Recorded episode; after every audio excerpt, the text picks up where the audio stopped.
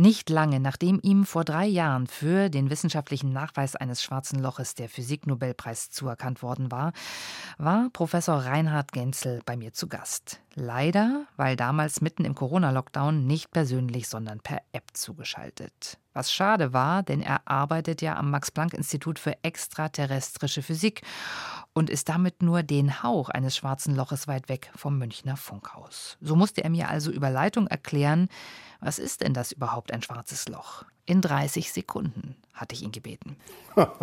naja gut, also die erste Sache ist natürlich, dass es um die Schwerkraft geht, um die Gravitation. Und die Schwerkraft kann bei diesen Objekten so stark sein, dass eben das Licht nicht mehr rauskommt. Und dadurch ist sozusagen nicht nur die Materie, sondern auch Licht in einem ganz kleinen Volumen gefangen. Nach der Theorie ist das sogar ein Punkt. Und diese Objekte tauchen also in der allgemeinen Relativitätstheorie wie Phantome auf. Und die Frage war immer, gibt es die wirklich? Und in der Tat, sie gibt sie. Zu Gast bei Jan Turczynski. Reinhard Genzel, Physik Nobelpreisträger. Wow, Herr Genzel, das waren exakt 30 Sekunden. Ich bin ja. absolut beeindruckt als Radiofrau. Mhm. Herr Genzel, am 6. Oktober morgens irgendwo in Deutschland klingelt das Telefon und Stockholm ist dran. Und dann, wie reagiert ein Astrophysiker angemessen? Ja, das ist nicht so einfach, weil ich habe vor einigen Jahren schon mal einen sehr hohen Preis der Schwedischen Akademie bekommen. Und wenn man den bekommt, dann ist man eigentlich aus dem Rennen raus. Also ich hatte nicht erwartet, dass es da sozusagen noch mal was äh, käme. Und insoweit war ich also total, erstaunt und habe schon an, an Halluzinationen bezüglich Covid äh, gedacht und so weiter. Ich wollte es gerade sagen, man könnte ja auch auflegen und sich denken, na klar, schöner Witz, ruft nochmal ja, ja. an. ja. So weit ist es aber nicht gegangen. Nein, nein, so weit ist es dann nicht gegangen, weil dann in der Tat sich dieses Gespräch dann auch mit dem Sekretar der, der Nobel Foundation ja, als, als relativ konkret herausstellte. Ja. Und dann bricht dann die Hölle über einen herein? Wie muss man sich das vorstellen? Ja, das geht. Man hat ja dann noch 15 Minuten zwischen diesem Anruf und der allgemeinen Bekanntmachung.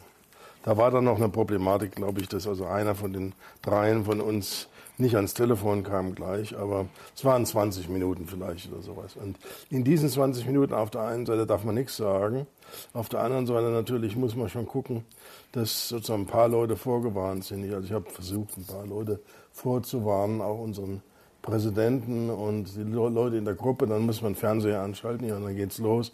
Und dann innerhalb von Minuten, ja, ist also dann der Teufel los. Und also wir haben dann zu dritt versucht, unsere Pressesprecherin, meine Sekretärin und dann die Pressesprecherin der Max-Planck-Gesellschaft, das alles halbwegs unter Kontrolle zu halten. Haben die toll gemacht.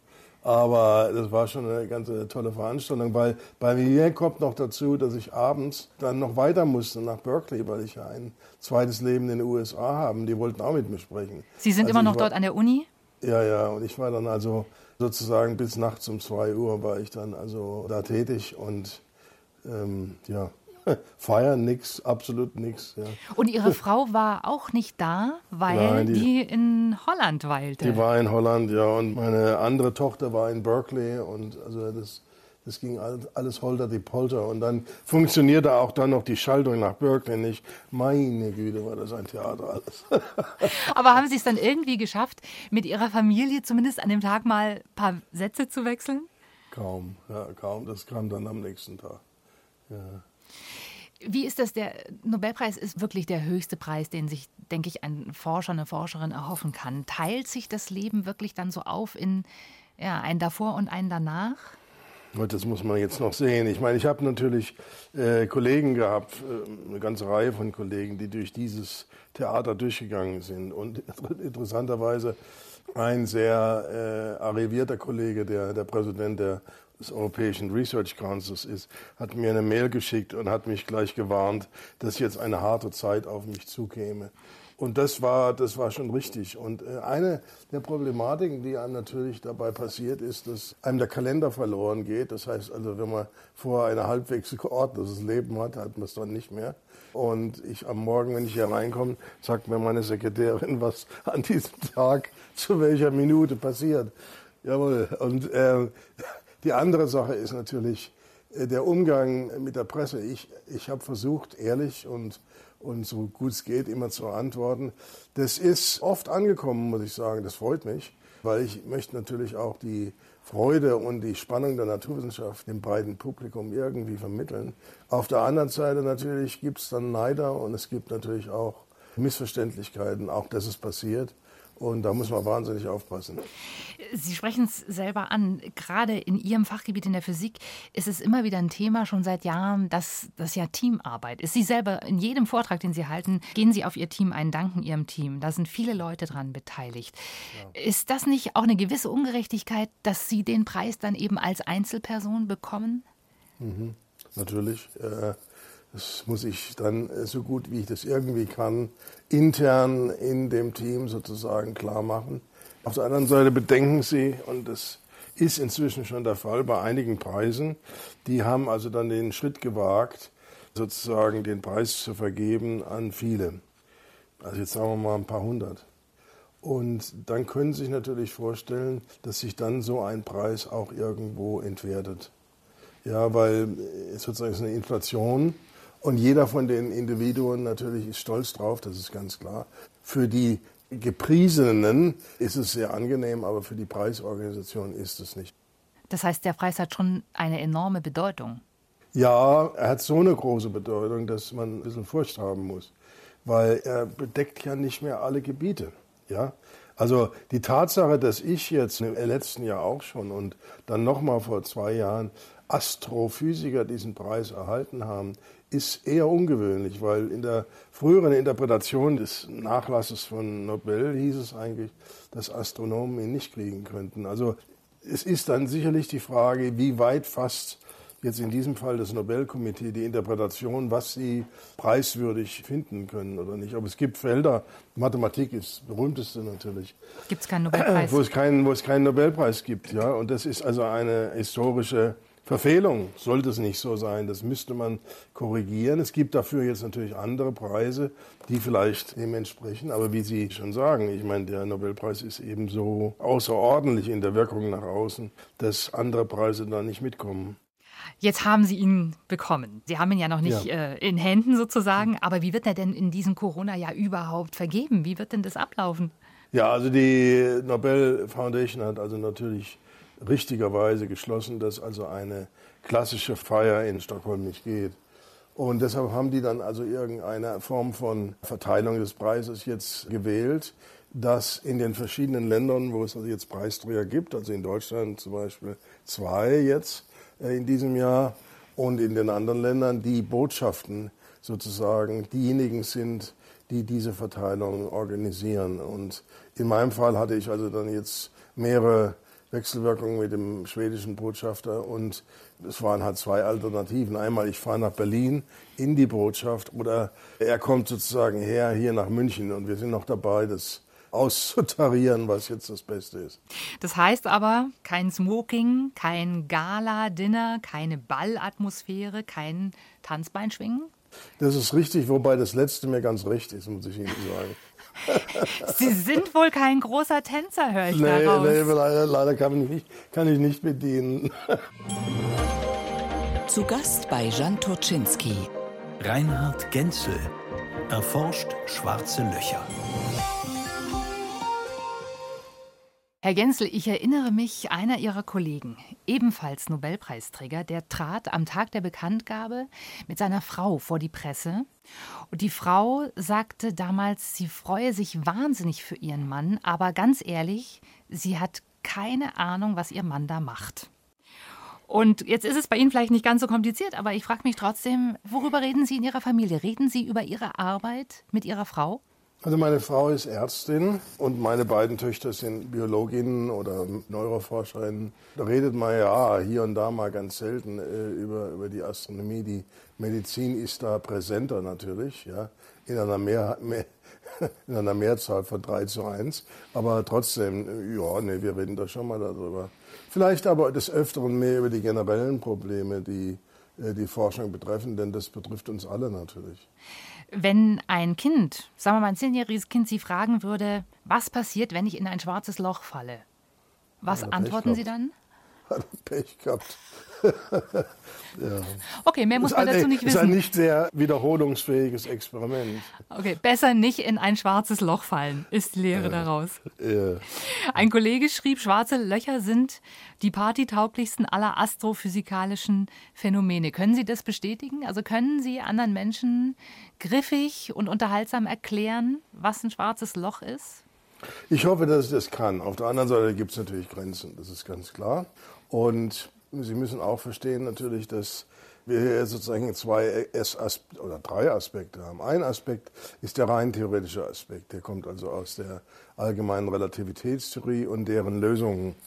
Der zweite Aspekt ist die phänomenologische Erforschung im Weltraum, ob es solche Objekte gibt. Und da glauben wir im Moment, ja, es gibt zwei Formen dieser schwarzen Löcher. Einmal solche, die am Ende des Lebens von sehr schweren Sternen wenn die überhaupt keine äh, Fusion mehr machen können, sozusagen durch die Schwerkraft ineinander zusammenstürzen und dabei ein solches schwarzes Loch produzieren.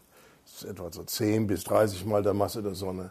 Und dann gibt es eben die Dinger, die wir untersuchen, die in den Zentren von großen Milchstraßensystemen anzutreffen sind, die dadurch entstehen, dass eben Material in diesen Zentren reinfällt, immer mehr reinfällt, insbesondere in den frühen Phasen und dann diese Riesendinger über die Zeit hinweg aufbaut. Und ich meine, dies herauszufinden, was die Natur denn da gemacht hat, war natürlich eine äh, höchste Überraschung. Es hätte ja sein können, dass die Natur die allgemeine Relativitätstheorie sich angeschaut hat und gesagt, ach ne, schwarze Löcher machen wir nicht.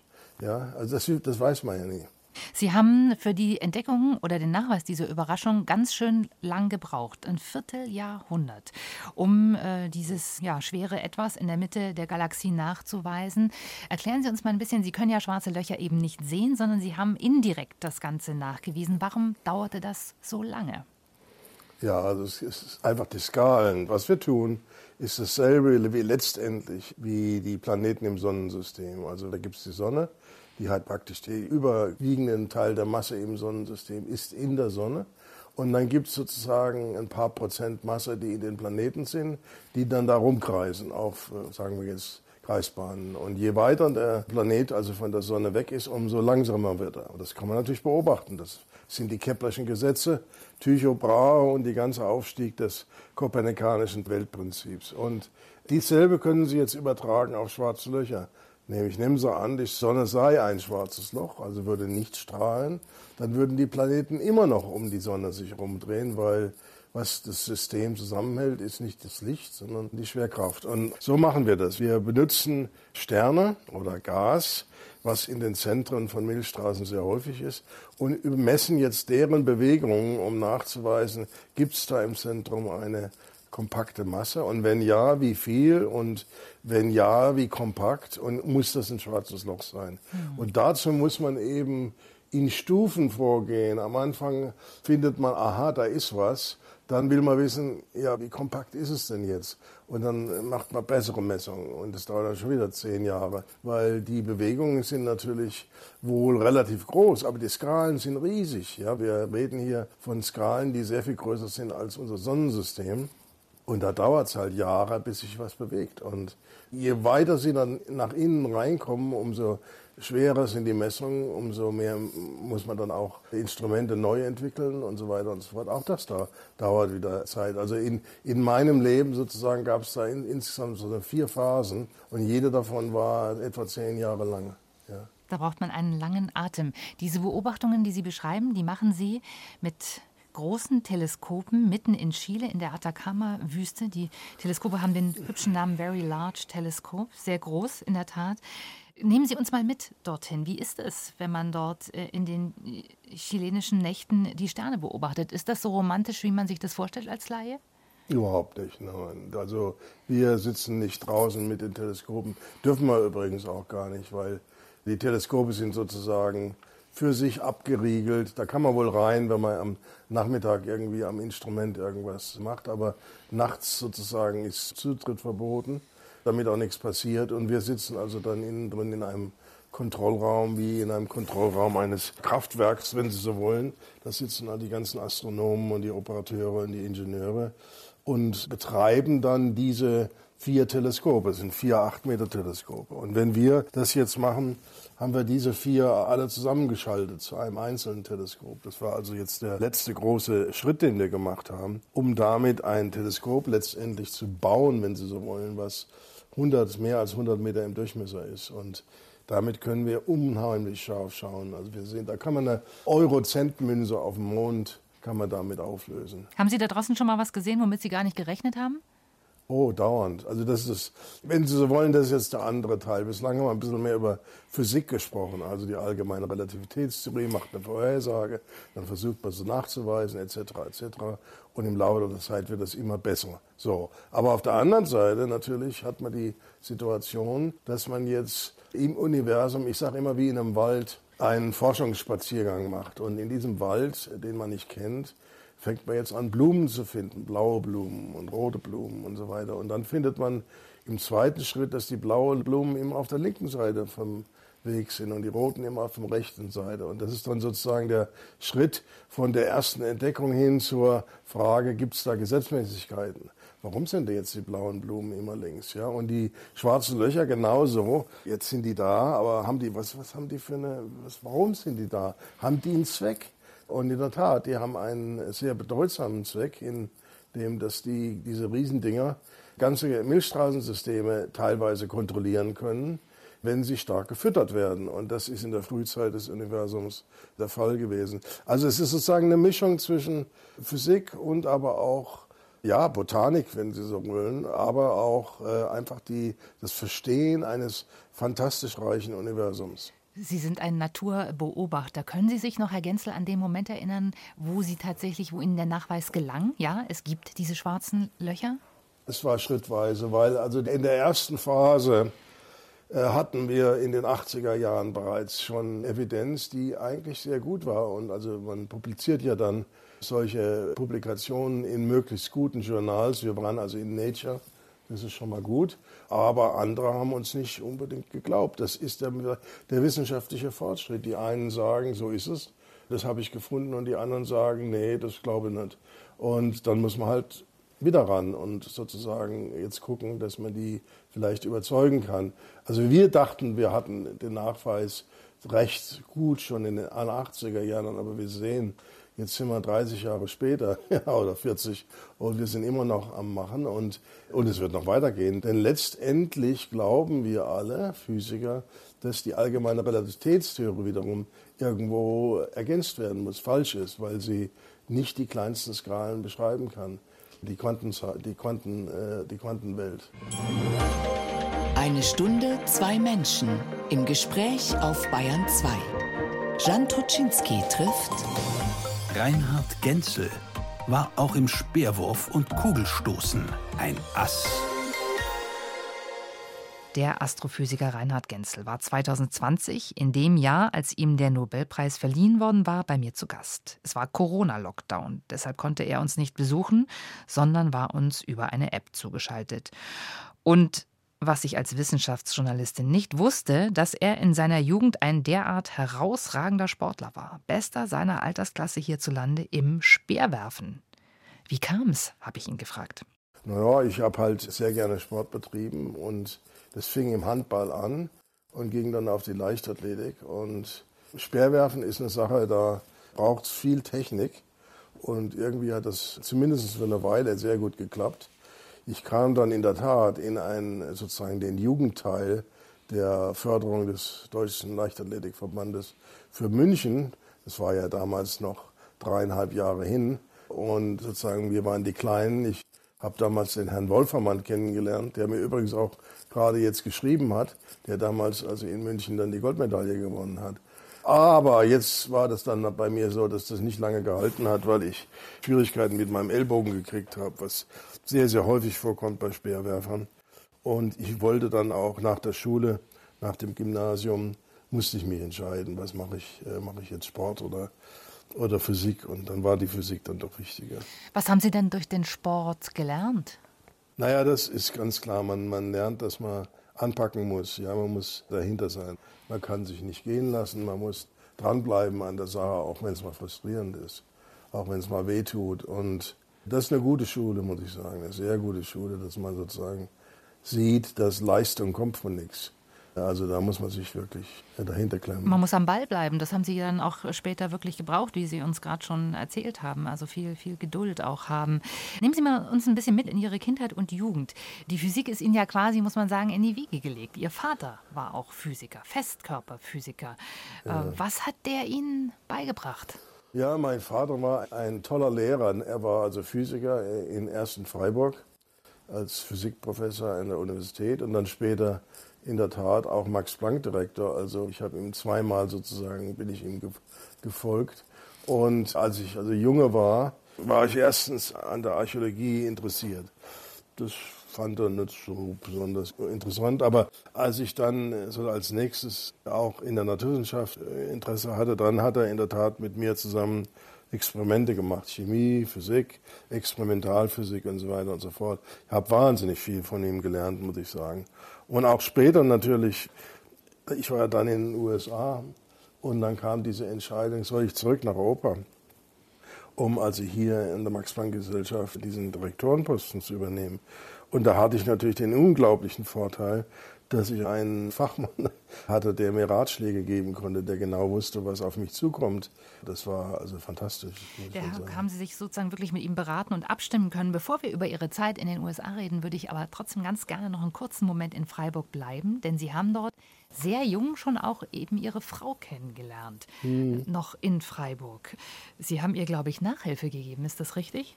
Das ist richtig. Da war ich aber schon von der Schule weg obwohl ich sie offensichtlich, sagt sie mir immer vorher, schon mal hier und da gesehen hatte, weil ihre Mutter und meine Mutter waren sozusagen miteinander bekannt und haben sich hier und da mal gesehen. Also sie wusste von mir und ich wusste auch von ihr, ob wir uns wirklich also intensiv nicht gekannt haben. Aber dann nach, nach der Schule, da war sie noch ein Jahr im Gymnasium, da brauchte sie etwas Nachhilfeunterricht und da habe ich dann das übernommen.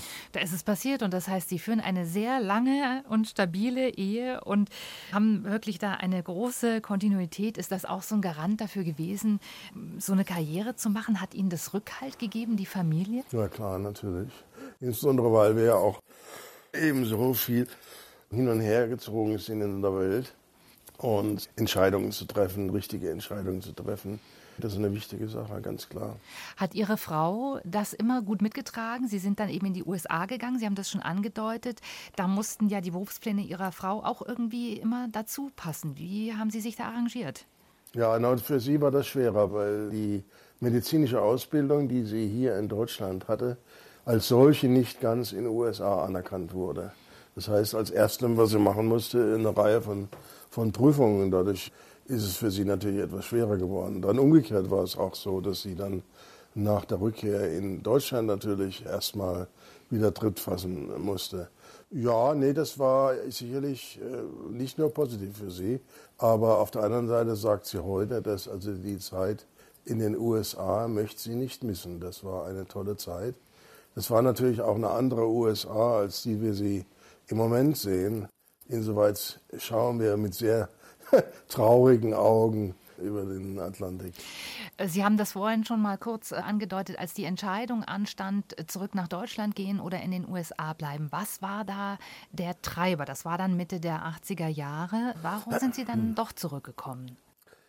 Ja, also es war so, dass sicherlich eben, weil ich genau wusste über meinen Vater, was in der MPG möglich sein würde, und gleichzeitig sehend, dass die Vorteile, die ich in den USA damals hatte, nämlich ich habe dort auch mit einem sehr berühmten Nobelpreisträger zusammengearbeitet, der, wenn Sie so wollen, mein zweiter Vater war, Charles Towns, der aber sozusagen da am Ende seiner Karriere war und ich genau gesehen habe, dass sozusagen in den USA man auf die längere Dauer hin es schwer hat als Experimentator in der Astronomie Neues zu tun, insbesondere wenn es dann anspruchsvoll ist. Die USA ist da anders gestrickt als zumindest mal die Max-Planck-Gesellschaft. Und ich wusste eben, ob dieser Vorteile in der MPG und habe dann diesen Schritt gewagt, obwohl aus dem damaligen Blickfeld sicherlich, würde man sagen, man fast hätte sagen können, ich bin von der ersten Liga in die zweite Liga gegangen, denn also Deutschland war damals in unserem Feld noch nicht so gut. Das hat sich jetzt geändert, muss ich sagen, weil doch also die auf der einen Seite die MPG und deutsche Forschungssystem. Ich will da nochmal die Angela Merkel insbesondere auch als Schirmherrin nennen, die da wichtig war. Und dann das europäische, die europäische Zusammenarbeit sind da was ganz Tolles und Wichtiges. Und die sind jetzt in der jetzigen Phase sehr, sehr förderlich und teilweise für Amerika nicht mehr ganz so einfach wie früher, immer an der Spitze zu bleiben. Hier ist eins zu eins der Talk und uns zugeschaltet ist immer noch per App der Physiknobelpreisträger Professor Reinhard Genzel. Herr Genzel, lassen Sie uns noch mal ein bisschen teilhaben an der Privatperson des Nobelpreisträgers. Wir haben schon ein bisschen über Ihre Familie geredet. Ihre Frau ist Ärztin, nicht irgendeine Ärztin, sie ist Neonatologin. Also sie beschäftigt sich mit dem frühesten Beginn des Lebens. Ähm, inwieweit ist das so ein Thema in Ihrer Familie, auch die Arbeit eben Ihrer Frau? Naja, ich meine, das ist doch ganz klar. Sie ist eine Intensivmedizinerin und ich bewundere sie unglaublich, äh, ob ihrer Fähigkeiten zu jeder Nachtzeit sozusagen äh, sofort innerhalb von Minuten fähig zu sein, wach zu werden und die komplexesten Entscheidungen zu treffen. Für viele, viele Jahre, sie ist jetzt im Teilruhestand, für viele, viele Jahre, also innerhalb von 20 Minuten in die Klinik zu fahren und dann äh, alle möglichen schwierigen Dinge zu tun. Also das könnte nicht, da muss ich sagen. Also diese Kraft, die Intensivmediziner haben, über viele Jahre so anstrengend zu arbeiten, das könnte ich nicht. Ihre Töchter sind beide auch Wissenschaftlerinnen geworden. Haben Sie die Begeisterung für Forschung weitergegeben in der Familie? Weiß ich nicht, ich könnte sein. Physiker sind sie nicht geworden oder Physikerinnen. Äh, Bedauern aber Sie das? das ist auch in Ordnung. Das ist aber auch in Ordnung, denn also ich würde sagen, wenn ich jetzt neu anfangen würde, würde ich vielleicht auch in die, die Neurowissenschaften gehen, wie meine beiden Töchter. Ich meine, es ist eine ganz spannende Sache. Neue Techniken sind dort möglich und kann vieles lernen. Hatten Ihre Kinder genug von Ihnen, als Sie klein waren? Ja, manchmal nicht vielleicht. Weil eben auch als Astronomie, wir hatten ja gesprochen über die Teleskope und die sind halt weit weg und da reist man viel. Da gab es schon Zeiten, wo meine mittlere Geschwindigkeit im Jahr so bei 150 Kilometer pro Stunde war. Ja, also damit will ich ausdrücken, dass ich dauernd in, Flug, in irgendeinem Flieger gesessen bin. Ne? Aber wir haben also zumindest in den früheren Jahren, als wir noch klein waren, haben wir schon geguckt, dass wir eine Zeit zusammen hatten, äh, typischerweise in den USA im Sommer, wo wir dann also sozusagen zwei Wochen Ferien hatten. Was ist Ihnen wichtig gewesen, was Ihre Kinder mitbekommen sollen? Neugierde, Offenheit, Begeisterung vielleicht auch für das, was sie machen im Leben? Ja klar, natürlich. Also das ist natürlich jetzt auch immer verschieden für die verschiedenen Temperamente. Ich freue mich, dass meine zwei Töchter wirklich da heutzutage ohne irgendwelche Schwierigkeiten in der Forschung voll nach vorne gehen können, weil sicherlich in der Vergangenheit meine Frau auch hier und da mal wieder gestöhnt hat, ob der männlichen Dominanz gerade in der Medizin. Also ich würde sagen, das hat sich doch schon stark geändert. Das ist sicherlich noch nicht perfekt, aber wir, wir haben eine andere Situation.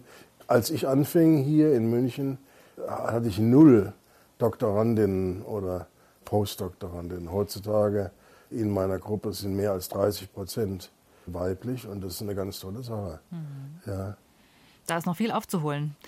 Das würden auch manche naja, sagen. Da müssen Sie natürlich auch sehen, dass immer noch heute, wenn Sie schauen an den Universitäten, die Anzahl der weiblichen Studentinnen in der Physik ist immer noch klein. Das heißt, das Übel, wenn Sie so wollen, liegt natürlich noch früher. Es liegt in der frühen kindlichen Situation, ja, so zwischen sieben und, und 15. Also die, die Unis, ich glaube, die universitäre Ausbildung tut sich da überwiegend ganz gut, in der Astronomie sogar sehr gut, in, im Ingenieurswesen vielleicht nicht so sehr, eben aus den klassischen Gründen, nicht? Der, der Bub fummelt mit dem Handwerkszeug rum und die Mädchen tun was anderes. Aber da ist der Fehler natürlich. Und das gab es bei uns nicht. Also wir, die Möglichkeit, dass man Forscherin werden kann, war, ja, das war gegeben. Ja. Das brauchte man gar nicht zu diskutieren. Hm. Hat ein Nobelpreisträger, Herr Genzel, Zeit für echte Hobbys? Machen Sie noch Sport? Ja, habe ich gemacht bis vor drei Jahren. Da ist mir leider mein Knie kaputt gegangen. Das kann durchaus noch eine Nachwirkung der intensiven Zeiten von früher sein. Ich müsste das reparieren, aber leider habe ich es nicht. Und also insoweit ich kann nicht mehr so oft in die Berge gehen, wie ich das früher gemacht habe. Sie müssten es wohl reparieren lassen. Aber ich habe gehört, Sie haben auch ein Händchen für die gute Küche. Sie kochen gerne. Ja, natürlich, ja. Was kochen Sie? Was äh, wild in der Gegend rum oder gibt es da bestimmte Präferenzen? Ja, ich bin ja in Freiburg aufgewachsen. Da würde ich mal sagen, ist die Nähe zur französischen Küche natürlich ziemlich automatisch. Und auf der anderen Seite habe ich relativ viel, interessiere ich mich relativ viel für ostasiatische Küche, also China, Thailand-Bereich. Ja. Klingt schmackhaft. Und ein guter Rotwein kann wahrscheinlich hier und da auch nicht schaden. Ja, klar, natürlich. Würden Sie sagen, dass eigentlich Ihr Beruf, und Sie sind ja immer noch aktiv, da reden wir auch gleich nochmal drüber, Ihr Beruf Ihr eigentliches Hobby ist? Ja, natürlich. Es ist, es ist kein Hobby, es ist eine Berufung. Ja, ich meine, wenn Sie da nicht sozusagen äh, intensivst, und das gilt nicht nur für mich. Es gibt sicherlich ein paar in, in der wirklichen Top-Klasse, die sagen, ach nein, ich habe vier Wochen Ferien und arbeite auch sonst noch 40 Stunden. Also ich, vielleicht kann ich das hier und da mal glauben, aber die meisten von uns, die also wirklich in der Champions League, wenn sie so wollen, arbeiten, ja, da muss man die ganze Zeit dabei sein. Äh, sonst geht es nicht. Da kann man sich keine Pausen leisten. Oder sollte sich keine Pausen leisten, wahrscheinlich. Ja, man kann.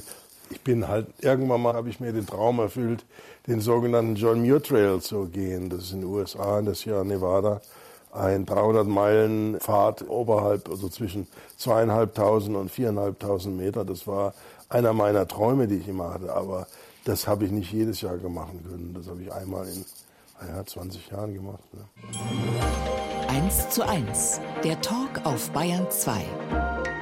Jan Turczynski im Gespräch mit Reinhard Genzel, Direktor des Max-Planck-Instituts für extraterrestrische Physik. Ja, das sind Sie immer noch und das wollen Sie auch noch eine Weile bleiben. Sie haben mal gesagt, Herr Genzel, ich sterbe im Sattel. Die Arbeit ist, was mich antreibt. Das heißt, wie lange werden Sie noch arbeiten? Na, das hängt natürlich erstmal von der Gesundheit ab, nicht? Ich meine, da kann man ja nie vorher sein. Es kann sein, dass also was Schlimmes passiert und dann ist man weg vom Fenster und das ist es dann so. Aber in der Tat, ich bin gerade im Gespräch mit der Max-Planck-Gesellschaft.